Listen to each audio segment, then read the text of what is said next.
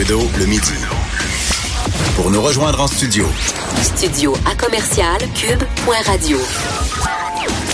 Appelez ou textez 187 Cube Radio. 1877 827 2346.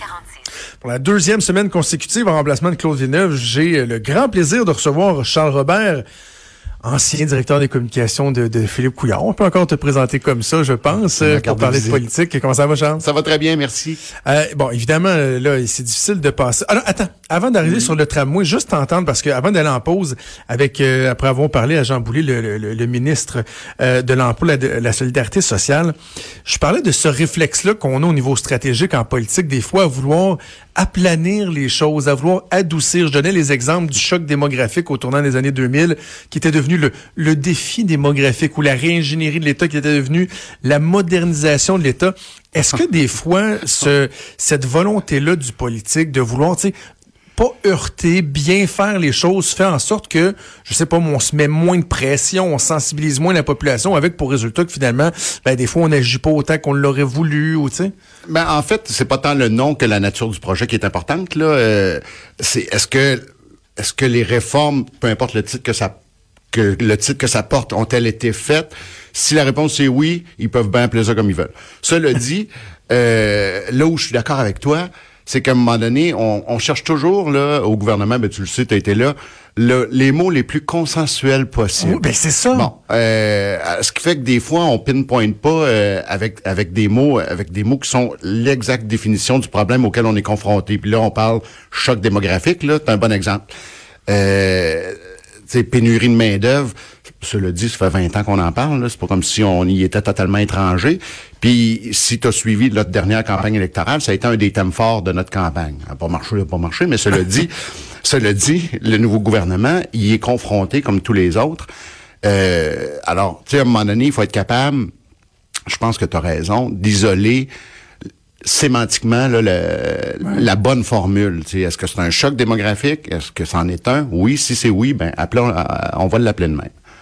Donc, c'est la communication et parlons de communication. Le dossier du tramway puis des relations fédérales, provinciales euh, occupe beaucoup, beaucoup, beaucoup de place.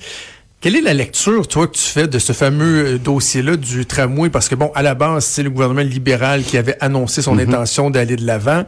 Moi, j'ai déjà dit que peut-être qu'une des raisons pour laquelle on est dans ce bourbier-là, c'est que le dossier je vais, je, vais le faire en mode mm-hmm. interrogatif. Avait-il été bien ficelé par le précédent gouvernement? Est-ce que les sommes avaient bien été euh, identifiées? Bref, comment, c'est quoi ta lecture de ce dossier? Je suis pas dans le secret des dieux de, la façon dont tous les fils se sont attachés à l'époque où j'y étais. Hein? Le gars des communications, c'est toujours le dernier prévenu. T'es blâmé euh, pour tout, mais tu sais pas tout. oui, c'est ça, c'est toujours le gars des coms qui fait mal sa job, mais... Et quand ça va bien, c'est à cause des politiques qui sont ben, excellentes ah, ben, non les communications. C'est sûr. À un moment donné, comme disait M. Charrin, un poisson peut pas se plaindre d'être dans l'eau, c'est sa job. Cela dit, euh, c'est vrai que c'est un drôle de dossier. Euh, D'une part, moi, je, je, crois à sa pertinence là, pour la ville de Québec. Euh, Québec, c'est une ville qui est sous-desservie, je pense, en matière de transport, euh, de transport en commun, transport urbain, etc. Euh, fait que je pense que la mise à niveau ici est importante. Là, le problème auquel les deux, les deux paliers de gouvernement fédéral et provincial sont confrontés est essentiellement un problème politique, quant à moi. Euh, ce qu'on voit, c'est euh, beaucoup d'antagonisme. Euh, je comprends que le gouvernement du Québec répond au fédéral en disant, mais écoute, moi j'ai tagué de l'argent du fonds d'un certain fonds pour d'autres projets. On demande une meilleure collaboration, on demande moins de rigidité dans l'application des normes euh, des programmes fédéraux, parce qu'il faut savoir aussi pour les auditeurs, c'est que les programmes fédéraux euh, ont peu de latitude créative, contrairement euh, à ceux du Québec. Au Québec, rigide. très, très. Puis euh, entre autres, il y a des euh, il y a une clause dans l'entente. Bon, moi, les, informations que j'en avais, c'était que le gouvernement fédéral tenait beaucoup aux critères d'achalandage dans le dossier du tramway. Hmm. Ce qui porte un, ce qui, ce qui amène Québec à être un peu moins bien desservi, là, en ce qui a trait aux sommes qui pourraient être octroyées.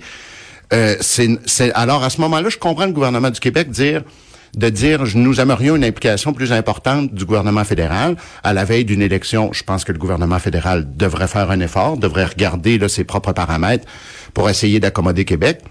Mais ce qui est ce qui est le plus questionnable en ce moment, c'est les échanges qui sont très acrimonieux entre le gouvernement du Québec puis le gouvernement fédéral dans ce dossier-là, alors que c'est un projet, alors que ultimement les seules victimes de ces échanges acrimonieux-là, c'est le citoyen de la ville de Québec, c'est les municipalités. Euh, quand Régis Labombe disait, entendez-vous, euh, il a raison. Euh, je pense qu'à un moment donné, il va falloir passer, euh, il va falloir passer l'étape qui est celle de s'échanger de la swamp d'un journaux pour être capable d'avoir des échanges qui sont constructifs pour que le projet soit, soit mené à bien. Ça, c'est bien évident pour moi. Dans des, des, des, dossiers politiques comme ça, très, très, très politiques, très sensibles, jusqu'à quel point des fois la stratégie électorale peut prendre le dessus? Puis je te pose la question, par rapport à, l'attitude du fédéral, parce que je pense que les deux ont des, des reproches là euh, mm-hmm. euh, qu'on peut leur rapprocher, qu'on peut leur adresser autant la CAQ que les libéraux. Mais moi, une des questions que je me pose, c'est que par exemple, quand les libéraux fédéraux regardent ce dossier-là depuis quelques mois, puis ils se disent bon, la CAQ nous dit il manque 800 millions, on veut pas aller le chercher, là on voudrait aller le chercher. Est-ce qu'il n'y a pas moyen qu'on fasse un, un, petit croche, qu'on aille leur, leur donner finalement 800 millions de plus? Le fait que ce soit à Québec, ou quand ils regardent les perspectives électorales, ils disent Wow, on a-tu des gros gains à faire versus si c'était à Montréal ou à Mauricie où il y a des gains ou vraiment des acquis à protéger, jusqu'à quel point ça peut influencer le discours d'un gouvernement? Je pense que fatalement, ça l'influence. Ça devrait pas. Euh, parce que le projet doit être évalué quant à sa pertinence. Est-ce que Québec a besoin d'être mise à niveau en matière de transport en commun? La réponse, c'est oui. Est-ce que le gouvernement du Québec a une responsabilité là-dedans? La réponse, c'est oui. Est-ce que le gouvernement fédéral a une responsabilité là-dedans? La réponse, c'est oui. Moi, ce que je trouve surréaliste en ce moment, c'est c'est l'idée de bomber le torse dans un dossier dont les seuls perdants vont être les citoyens de la hmm. ville de Québec. Euh, je regarde là, je regarde les différents ministres fédéraux, je regarde les différents ministres provinciaux je, pense que tout le monde devrait aller prendre une petite tisane puis euh, décider de, puis essayer de s'asseoir. Par contre, ce que je remarque, tu euh, puis je veux pas, je, je veux faire rapidement du pouce là-dessus, mais mais le gouvernement du Québec, par contre, a une espèce de technique en ce moment, depuis leur arrivée, puis si j'étais eux, je regarderais les voyants oranges qui s'allument tranquillement, c'est, ils ont, ils procèdent beaucoup par antagonisme bon, par exemple, je, puis là, je vais essayer de les débouler rapidement, là, mais par exemple, bon, ils se sont aliénés, évidemment, les minorités, les immigrants dans le cadre du dossier euh, du projet de loi 21. Euh, dans, les dans le projet de loi 9, évidemment, l'immigration, les immigrants sont relativement malmenés. Ils ont ouvert un front avec les chauffeurs de taxi. Les relations avec la ville de Montréal sont on ne peut plus glaciales. Euh, il y a des dossiers d'infra litigieux avec la ville de Québec. Après ça, euh, j'ai vu la semaine dernière les municipalités du Québec, même, certains maires, huer le gouvernement dans le cadre des activités de l'UMQ. Ça pas bien passé. Euh, puis là, faut pas que le gouvernement oublie que en 2,20, puis 2,20 c'est proche de 2,22, euh, il va falloir qu'il renégocie le Front commun, ben, qu'il renégocie euh, avec les fonctionnaires du gouvernement du Québec.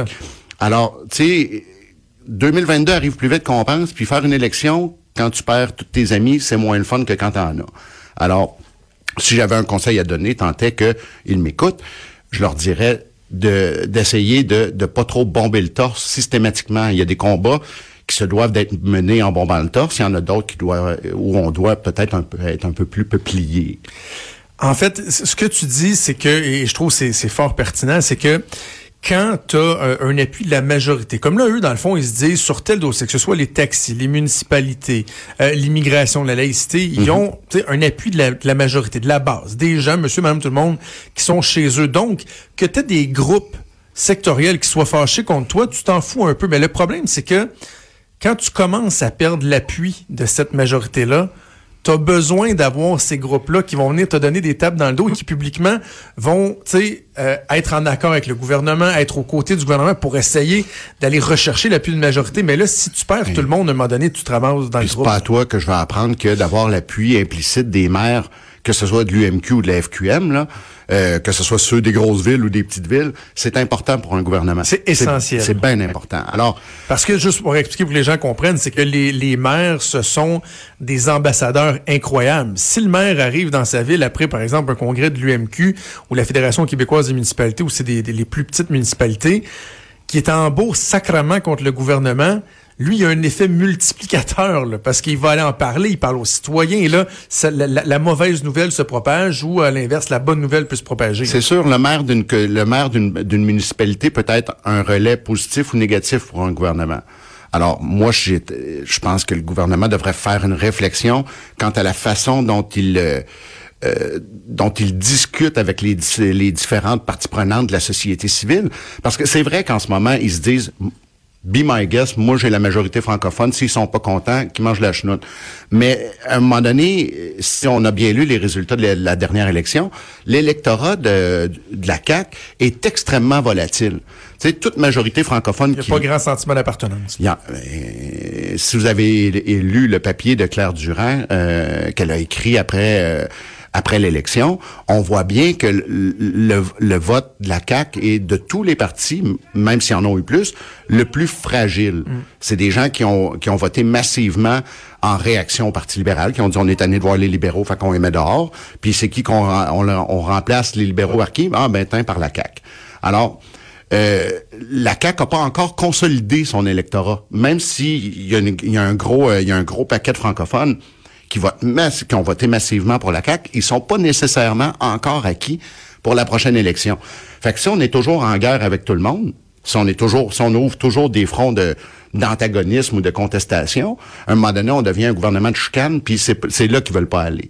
Alors, on peut pas ouvrir, on peut pas chicaner avec le fédéral, on peut pas toujours se chicaner avec les municipalités, puis on peut pas toujours se chicaner avec les syndicats. Alors, euh, tu sais, ça fait bien des ronds de poils ouverts, tu sais, puis euh, ça, ça devient chaud dans, ça devient chaud sur la cuisinette pas mal.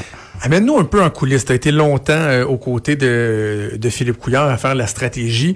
Moi, ce que je remarque, si je reviens au dossier du tramway, c'est cette espèce de ping-pong incessant-là. C'est-à-dire que le fédéral fait euh, un geste, et là, le provincial a l'impression qu'il a soudainement le singe sur les épaules. Donc là, ils font une sortie, puis là, ils remettent le singe sur les épaules du fédéral. Là, le fédéral, tu sais, je disais hier que c'était une des, des plus grosses games de ping-pong ou de poker politique que j'ai vu depuis longtemps quand un premier ministre sort, comme par exemple François Legault le fait jeudi dernier en disant ouais ben là finalement le projet va peut-être falloir le revoir, le ramener à 2,2 milliards, euh, etc.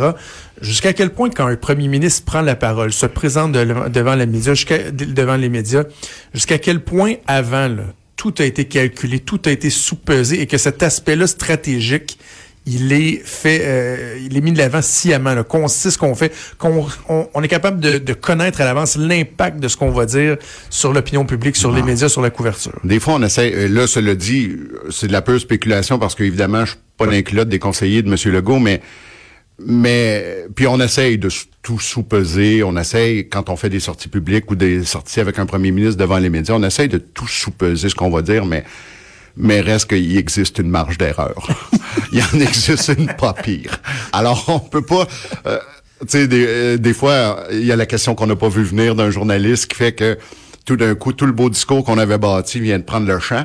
Euh, ça arrive. Alors, tu sais, c'est bien difficile pour moi de te dire à quel point cette intervention-là a été pesée, sous-pesée. Là. Ouais. Euh, moi, j'ai des doutes là, euh, quant à la sais, quant à la façon dont ça a été tricoté. Là, j'avais le feeling qu'il y avait quelque chose d'impulsif un peu dans cette euh, dans cette déclaration-là, ce qui est souvent le propre de M. Legault. Des fois, ça passe bien, des fois, ça passe moins bien. Tu je remarque, là, rappelons-nous, là, euh, il y a pas longtemps, euh, M. Legault avait fait une déclaration sur les syndiqués sais, en disant qu'il devrait mettre de l'eau dans le vin.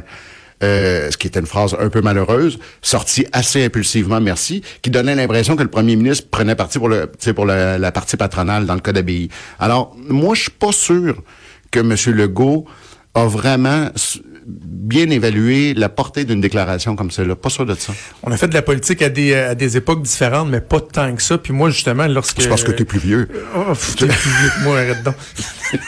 Euh, J'ai souvent dit aux gens que lorsque tu as eu le nez dedans, lorsque tu as été à l'intérieur, ça peut être assez décevant de constater à quel point, quand les gens pensent que tout est planifié au quart de tour, que des fois, il y a des affaires qui se décident sur un coup de gueule, puis là, les gens disent, ah là, on voit ici là, des, des grandes stratégies de communication, puis là, on voit, puis là, tu dis, voyons, moi, j'étais là, là, on a décidé ça en trois minutes sur le coin d'une table. là. En se renversant du café sur la table en ça, état de panique. Là, on ça, est beaucoup dans euh, l'immédiat, veut, veut pas aussi en, en- politique. On gère là, ce qui se passe en ce moment même, puis des fois, c'est pas vrai qu'on peut tout prévoir à l'avance. Ben surtout pour des gars comme nous.